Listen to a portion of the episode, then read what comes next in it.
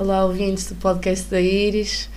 Uh, hoje eu estou aqui a fazer a introdução porque ainda não arranjámos nenhuma intro. Uh, o que é que eu tenho a dizer? Ah, para a semana vai ser a podcast onde vamos noiar bué, uh, assuntos bué sérios, noias, muitas noias, mas hoje vai ser um podcast sobre um assunto muito mais iminente e vou-vos deixar com a Iris. Por isso, espero que gostem. Pronto. É isto. Neste momento eu tenho casa do Cordeiro e eles estão-me a deixar sozinha no quarto, porque eu sou um bicho do mato e fico isolada. Mas pronto, basicamente, está começar um podcast assim um bocado estranho, principalmente sem cortes. Mas pronto, acho que vamos tentar ver se isto corre bem. Então, o que é que eu vim falar hoje? É que tipo, eu nem, nem sei, tipo, isto está estranho. Tipo, porque eu estava, tinha planeado falar sobre outras coisas neste momento só que depois, como é óbvio, aconteceu um acontecimento. Aconteceu um acontecimento. Pronto, rebentou uma guerra, uma invasão, e eu acho que isso tem prioridade sobre todas as minhas noias e sobre todas as coisas que eu penso. Isso tem claramente prioridade e acho que vou tipo expressar algumas das minhas preocupações em relação a isso, acho eu. Logo se vê. Mas pronto. Dando só um bocado de contexto, a guerra, ou tipo, pelo menos a invasão na, da Ucrânia pela Rússia começou dia 24 de fevereiro, foi tipo há quase 15 dias. Uh, e eu tipo acordei às 10 da manhã com uma mensagem da Leonor, que foi quem fez esta intro, que deve estar incrível. Uh, com uma mensagem da Leonor, diz, ah, não sei o quê, bro, não sei o quê, fuck, começou a guerra. E eu, tchê, como é que isto, tipo, do nada. E o meu primeiro pensamento foi tipo, eu não estava à espera de acordar e ter uma notícia destas logo assim, chapada. E porquê? Primeiro porque em pleno século XXI é estranho imaginarmos ter um país uh, a invadir outro. Principalmente por ser num, num território tão próximo da, da, Europa, que a Europa supostamente é uma, uma população, uma região mais vá, civilizada, entre aspas, mas pelo menos tem valores e tem, só pelo facto de ter a União Europeia, acho que seria o tipo de coisa que não se esperava. Mas pronto. Uh, o que é que eu acho? Acho também que esta guerra o pessoal começou a falar disso do nada, não é do nada, pronto, claro que acho que isto deve ser falado, só que eu acho que devia ter sido falado mais cedo. Havia sempre um bocado aquela coisa, ah, o clima de tensão na Rússia e na Ucrânia e não sei o quê, mas aposto que metade das pessoas da minha idade, pelo menos eu não sabia, posso ser um bocadinho ignorante, mas pelo menos metade, acho que isto é um bocado geral, ninguém sabia que, que em 2014 já tinha havido este clima tenso e que isto já se prolonga durante vários anos. E acho que os mídias e a comunicação social foi pondo sempre paninhos quentes por cima e acho que se calhar não devia. Porque se calhar, se tivéssemos dado mais importância nessa altura, tínhamos conseguido evitar com que as coisas se alastrassem tão depressa. E pronto, acho que é isto. Uh, eu acho que, sinceramente, para mim, isto, eu estou tipo a besbélica, pá. Porquê? Porque isto é tipo um fenómeno que eu nem sequer sei bem como é que se começa a falar sobre isto com normalidade, porque isto é tipo um, uma, uma coisa que não acontece no dia a dia, não é óbvio, né? graças a Deus, mas uh, para mim isto é uma, uma realidade e um fenómeno super distante. Ok, nós falamos já ah, o Holocausto e não sei o quê, a Segunda Guerra Mundial não foi assim há tanto tempo. Mas se calhar já, se calhar já foi tipo há 50 ou 60 anos, não vou agora fazer contas. Mas isso tipo, já é o tempo de uma geração. A minha geração já não apanhou isso, os meus irmãos já não apanharam isso. Então é como se essa realidade estivesse um bocadinho morta, apesar de existirem pessoas que viveram essa realidade e, é chato. Mas lá está. E mesmo falando do, da guerra que Portugal teve por causa das colónias e não sei o quê. Para mim, eu ouvi o meu pai a falar sobre isso e parecia ser uma coisa bastante distante e que nunca ia voltar a acontecer, porque entretanto já, já tipo, as organizações já se juntaram de outra maneira, já, já há outros tipos de acordos internacionais e não estava à espera que isto acontecesse. Mas pronto. Se bem que só por ser a Rússia não me surpreende muito, porque a Rússia para mim é um país. pá. Eu não, tipo, eu não consigo dizer que desgosto como que gosto da Rússia, porque a Rússia para mim é muito. é um, é mistério, sinceramente. Porque mesmo aquilo que nós sabemos sobre a Rússia, acho que não chega nem à ponta do iceberg sobre o que a Rússia é. Principalmente no que toca a nível nuclear e de armamento. Acho que isso é tipo completamente assustador. Mas pronto. Uh, fazendo um contexto para quem não sabe o que é que se passa. Pronto, acho que neste momento acho que a gente já tem mais ou menos uma ideia do que é que está a passar. Mas acho que basicamente, tipo, resumindo isto muito rapidamente, é a Ucrânia quer se juntar à NATO. Quem é que está na NATO? A América. A Rússia não gosta da América, porque claramente são duas superpotências que não têm interesses em comum. E a Rússia, por outro lado, não só quer uh, apoiar os separatistas na Rússia, ou seja, o pessoal ucraniano que quer se anexar à Rússia, não só, não só está a apoiar esse tipo de coisa, de, de organizações, como também quer mandar abaixo a América ou pelo menos fazer alguma resistência. Se eu acho que a América está bem no meio disto tudo, não. Se eu acho que a NATO agiu bem, também não. E também não acho que, que a União Europeia também tenha agido bem no meio disto tudo, mas pronto. São coisas à parte, eu também não tenho muito conhecimento, só acho que as coisas deviam ter sido um pouco tratadas um bocadinho mais cedo para que isto não acontecesse de repente, ou que pelo menos se o pessoal da Ucrânia tivesse algum mais tempo para se algum tempo uh, tivesse mais algum tempo para se preparar, pronto. Um, porque é que a Ucrânia está a ser invadida pela Rússia? Pronto, lá está. Tem a ver não só com as questões da NATO, e porque a Ucrânia, ao juntar-se à NATO, não só coloca o território da Rússia, pelo menos isso foi o que eu vi no início, não só coloca o território da Rússia em perigo, porque a Rússia, a parte, não só a Ucrânia, está colada à Rússia, depois, depois tem parte do oceano, tem parte marítima, e é basicamente uma planície, ou seja, se, se eventualmente a América se lembrar de invadir a Ucrânia, a, Ucrânia, a Rússia, tem basicamente as portas abertas pela Ucrânia para ir por planície sempre lá fora. E pronto. Lá está, a Rússia não tem não tem oceano, não tem rio, não tem, eh, não tem montanha para se proteger de alguma forma a nível territorial, mas pronto. Outro problema, e que já se começou a notar principalmente em Portugal nos últimos tempos, foi o aumento do, da gasolina e dos combustíveis, porque lá está, porque a Rússia é das maiores produtoras de, de gás e de, pronto, disso tudo. E quem é que fazia normalmente o transporte desses materiais? A Ucrânia, por causa dos seus gasodutos e não sei o quê. Portanto, fica complicado.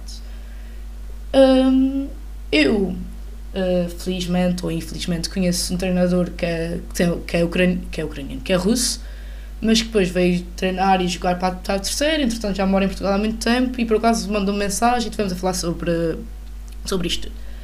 E o que ele me disse foi que tipo, ah, não sei o quê, a Rússia e o Putin, não sei o quê, está a tentar uh, uh, tirar os neonazis da Ucrânia e está a tentar ter algum sentido de justiça em relação ao genocídio que houve na região de Donbass e na Crimeia, ou o que foi, acho que foi no Donbass, salvo erro. Mas depois, tipo, eu na altura fiquei, ok, então porque é que ninguém está a falar sobre isso? Depois da conversa fui pesquisar e o que é que eu percebi? Percebi que não só o, o presidente da Ucrânia é judeu, por isso dificil, dificilmente seria um nazi ou um neonazi, porque lá está, ele foi, a família dele, o historial familiar dele foi diretamente afetado com o Holocausto e claramente ele não ia querer isso para o seu país. Uh, e também a parte daquela região de Donbass, que supostamente estava a, ter um, estava a ser vítima de genocídio por parte da Ucrânia, uh, não, não, não aconteceu. Tipo, pelo que eu percebi, as organizações não relatam isso. Apesar do Putin falar sobre isso muitas vezes, nunca foi declarado oficialmente que existe realmente um genocídio ali. Portanto, eu não sei se isto é tipo uma desculpa inventada, provavelmente é, por parte do Putin, para fazer o que está a fazer neste momento. Uh, e o que é que eu sinto? Basicamente, eu sinto que, que a Rússia, neste momento, é o namorado que não quer que a ex-namorada se junte a outra pessoa, neste caso a Nat, e basicamente não quer, não quer dar move on, não, tipo, só não quer largar, principalmente quando a vê com outro gajo que isso aí piora as coisas. Acho que é basicamente isto, na minha, opinião. Eu depois estive a ouvir algumas análises, eu se calhar depois deixo até o link que houve um major general português que esteve na Rússia na Ucrânia, mas não sei o quê. Depois foi falar a um programa, que já não sei se foi a TVI, se foi na SIC ou se foi na RTP, já não sei. E acho que ele fez uma análise bastante hum, imparcial em relação a isto tudo. E eu, sinceramente, abordou duas coisas. Primeiro, ao, tipo, a atitude da NATO e das organizações em relação a isso, que já disse que não concordo. Mas também falou que ah, as pessoas agora estão a, a dizer que a Rússia quer restaurar a antiga uh, União Soviética e não sei o quê. Eu não sei, sinceramente eu não sei. Uh, se for esse o objetivo, é completamente assustador, porque uma coisa é, é haver esta situação toda uma vez, outra coisa é, for, é que, este, que isto se repita noutros, nos territórios, acho que aí vai, a guerra vai ser muito pior.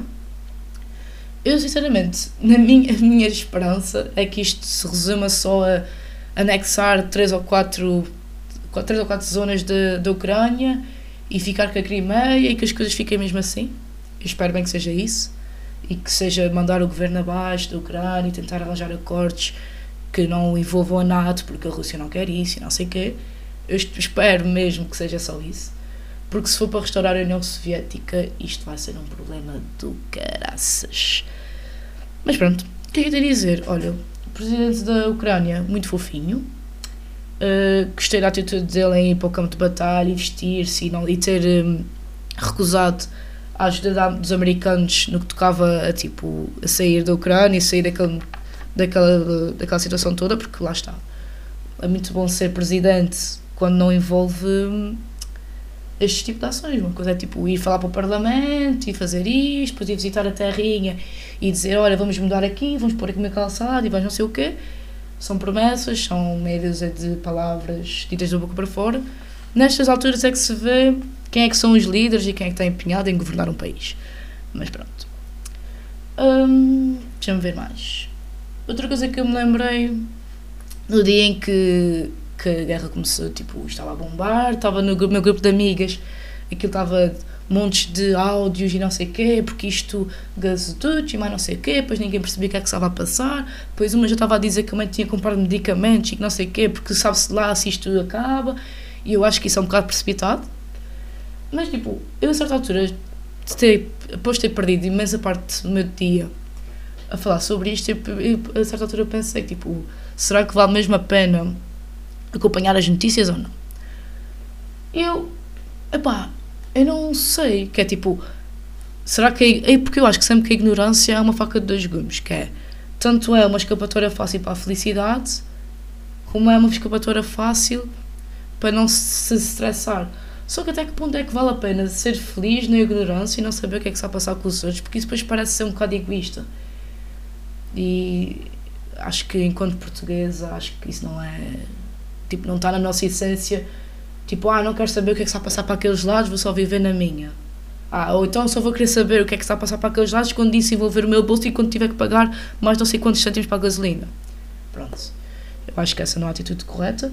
Se bem que eu acho que se calhar não vale a pena estarmos tipo sempre com as notícias 24-7 na, na, televisão a dar, porque acho que depois isso também afeta o nosso discernimento e pronto, acho que não é saudável acho que chego à conclusão basicamente o equilíbrio é que importa, que é tipo não vamos estressar, mas também não vamos ignorar completamente o que está a passar, porque isto também desenvolve a nós enquanto seres humanos. Apesar de não termos a mesma etnia ou a mesma nacionalidade, somos todos os seres humanos e acho que isso, principalmente antes de ser uma questão económica, é uma questão humanitária também.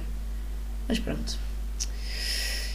Mas o que é que eu posso dizer? Posso dizer que a Rússia está a demonstrar uma enorme crise de valores que se baseia principalmente pela instabilidade económica que neste momento já se está a verificar por ter, por ter bancos cortados, por ter eh, as vodkas já não, não já estão a ser vendidas em grande parte da Europa. Isto está a afetar.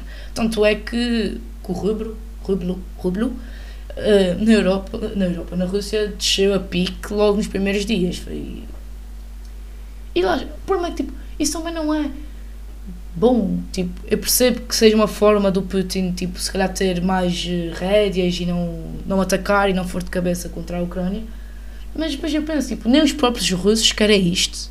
Tanto é que houve milhares de manifestantes a serem presos, principalmente exatamente por fazer manifestações, que eu não concordo, está por, em questão a liberdade de expressão, mas pronto, Rússia é a Rússia. Uh, o que é que eu ia dizer com isto? Ah, é que tipo, lá está. Depois nós temos muitos portugueses, muitos russos que estão a viver em Portugal, que têm as suas contas congeladas, e o que é que um russo faz nessa situação? Vou pedir ajuda? Vou, vou, vou o quê? Vou para a valeta pedir dinheiro? Só se for. Porque eles depois não têm, não têm coisa, não têm qualquer, qualquer tipo de forma de se virarem na vida, mas pronto. e eu percebo que seja uma forma de castigar o Putin, mas o problema é que, além de castigar um, um presidente que não está a fazer o que o povo quer, ou pelo menos aqui que se tem visto entre os manifestantes, não está a fazer o que o povo quer, está a prejudicar todo o povo, porque vão ser os mantimentos que daqui a dias vão começar a faltar, se é que já não estão a faltar, vão ser os medicamentos, é as contas congeladas, e depois lá está, é saber que provavelmente daqui a dias já não estão a trabalhar porque tipo, já estão a abrir falência em muitos de Santos. E isto tudo é complicado. E isso vai dar uma crise que, eu nem, que vai ser claramente pior do que 2008 2008 porquê? Porque primeiro estamos a, nem sequer, íamos agora entrar numa, numa crise por causa do Covid. E agora, para além do Covid vamos entrar com uma, com uma crise com, com montes de merdas por causa disto tudo. Mas pronto. Tenso, muito tenso. Mas, o que é que eu posso dizer sobre isto? Posso dizer que a globalização é uma coisa muito boa, porque, primeiro, antigamente este tipo de informações não se sabia logo no dia, e nós tipo, temos literalmente canais que estão a ser atualizados 24 ou 24 horas, ou seja, temos a informação toda a nosso dispor. Se bem que a maioria depois já é tanta informação que uma pessoa já nem sequer consegue guiar por uma, mas pronto. Só que lá está, pois a globalização faz com que não só o mundo saiba das coisas, como também seja afetado muito mais facilmente, porque o mercado já não se resume só à Europa, ou só à América, ou só a, determinados troços. Agora é tipo, é uma rede global de mercadorias que estão a ser trocadas a todo o tempo. Ou seja, se o mercado cair, é meio caminho andado para outros caírem, porque nós todos, tipo, estamos todos dependentes uns dos outros não estamos completamente, mas há sempre uma interdependência e não sei o quê, a economia é seu, mano, pronto. É só isso. E eu gostava de lançar aqui uma situação hipotética que tem a ver, tipo, se esta globalização se intensificar tanto e se esta guerra uh, durar muito mais tempo, vamos, tipo, se isto se agravar da maneira que eu vou agora inventar, isto vai se tornar uma guerra global já não é tipo só NATO e Rússia meia dúzia de aliados, vai ser tipo duas partes do mundo, duas superpotências a batalhar e o que é que vai resultar? Em nada, porque vão destruir tudo aquilo que se construiu ao longo dos anos, muito património, cultural e muita história que, lá está, devíamos ter aprendido com a história, mas não aprendemos, então vamos destruir isto tudo. E isto vai ser tipo só catastrófico, mas pronto, é a vida. E pronto. Outra coisa que eu tenho sentido é que do nada aparecem 50 mil analistas a falar da, da, da Rússia sobre ai, será que, é, que quer que conquistar uh, restaurar a União Soviética, ai, será que quer ficar só com a Ucrânia e matar o presidente e mais não sei o quê, pá, pá, pá. Primeiro é um regime democrático. Ok, ia entrar para outra conversa, mas acho que é melhor não falar sobre isso, já falei mais ou menos, portanto, vamos cagar no regime democrático da Ucrânia. E o que é que eu tenho a dizer sobre os jornalistas? Que a maioria deles não são, não são imparciais, exato, são parciais. E acho que não, acho que não vale a pena ouvir assim tantos relatos, porque eu acho que depois isto é tudo só uma questão de especulação. A especulação atrás especulação e que o Putin quer fazer isto, e depois a Ucrânia por detrás quer fazer isto, e a América quer isto, e não sei o quê. E pronto. Uma coisa que eu tenho a dizer só em relação à América, por acaso, é que eu acho que a América e que toda a gente está a tratar a América como se fosse um salvador da pátria e como se viesse aqui acalmar os ânimos e não sei o quê. E claramente, eu, tipo, primeiro nenhum país se mete na guerra nem vai apoiar um país como a Ucrânia da forma como a América está a fazer. Sem, tipo, tipo ninguém faz isso por mera solidariedade ou por mera pena. Isso não acontece. Ou seja, claramente existem interesses económicos e não só por detrás. E uma coisa que eu depois fui pesquisar, aliás, mandaram um print e eu fiquei tipo um bocado preocupada, que, é, que tem a ver com o número de bases militares americanas que não estão em território americano. E por que parece, eu achava que era algumas, porque já conheço a base das LAS na terceira, que lá está, é uma base americana, um, e que contribui muito para aquela região, na verdade, tipo, bastante. Mas neste momento, não, pelo menos para mim, não faz muito sentido aquela base de existir.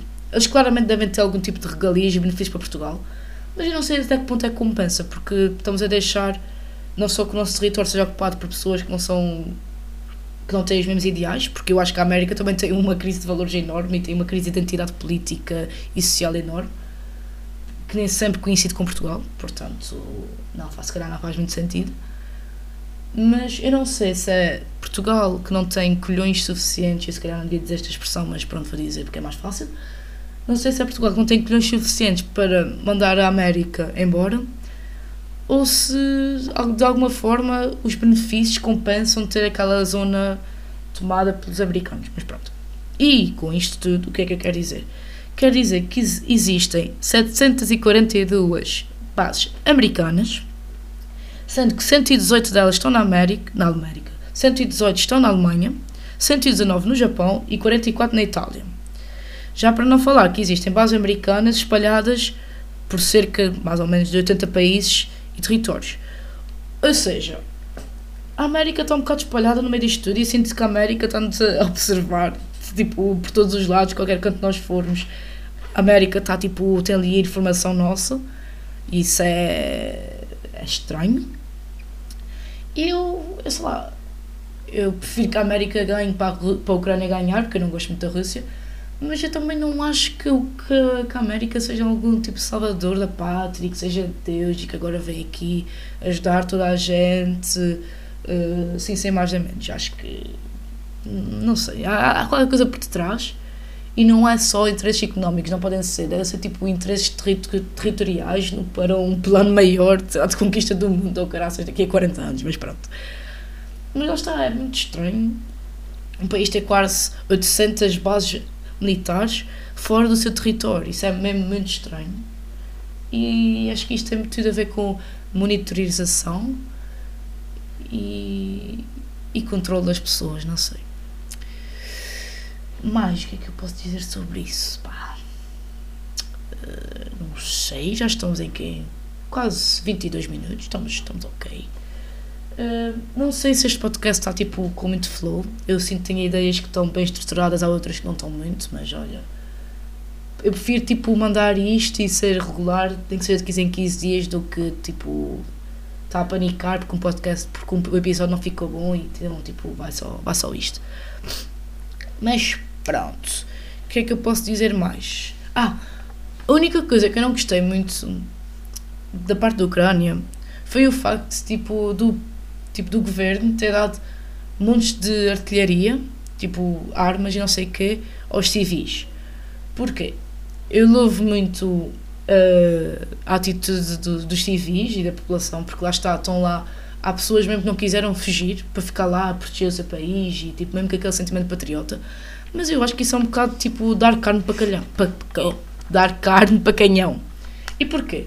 Porque lá está. O que é que, o que, é que 40 civis com meia dúzia de pistolinhas e, e não sei que, molotovs vão fazer contra um tanque, o, o russo, a vir na sua direção? É literalmente carne para canhão. Vão ser atropelados, vão levar com uma bomba em cima e pronto, tchau. Eu não sei até que ponto é que, que isso é sensato e honesto para com, para com as pessoas, mas pronto porque é só carne para canhão e não oferece resistência absolutamente, absolutamente nenhuma. Mas pronto. Que é que eu posso dizer mais? Ah, eu aconselho o vídeo daquele jornal português e aquele documentário da Netflix sobre as revoluções e as manifestações que houve na Ucrânia por causa do governo. Porque lá, lá está, na altura elegeram um presidente que era suposto assinar o contrato com a NATO, e, mas depois, entretanto, Tipo, chegou à reunião, não assinou nada e os, eh, tipo, os jovens revoltaram-se, houve um problema do caramba, depois vieram os separatistas que supostamente vieram com armas dados pelo, pela Rússia e não sei o quê, foi coisa.